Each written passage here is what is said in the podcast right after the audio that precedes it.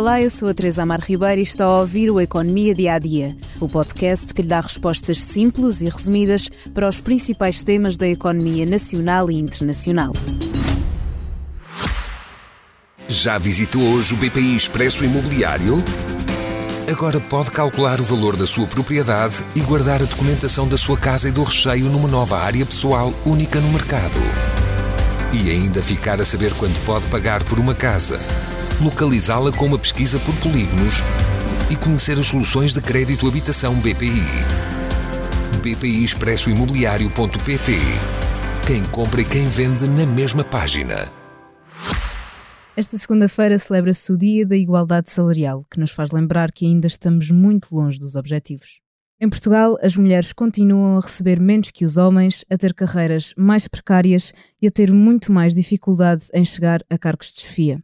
Segundo uma análise feita pelo Expresso, em março deste ano, no próprio Dia da Mulher, concluímos que as mulheres são mais qualificadas do que os homens, mas ganham menos de 17,5%. A análise é feita aos dados do Instituto Nacional de Estatística, que comparam o rendimento médio mensal líquido entre homens e mulheres em 2022. Além disto, a incidência de desemprego nas mulheres também é mais alta do que nos homens e, por norma, têm contratos mais precários.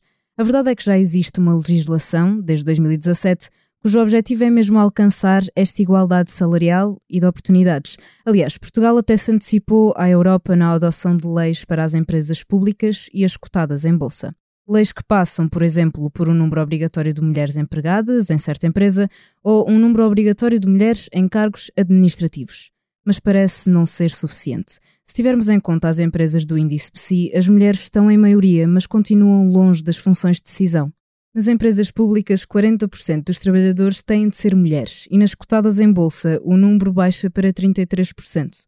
Seis anos após a aprovação da lei, há progressos, claro, mas os números mostram que as desigualdades persistem, especialmente quando vamos subindo na pirâmide de cargos administrativos e executivos.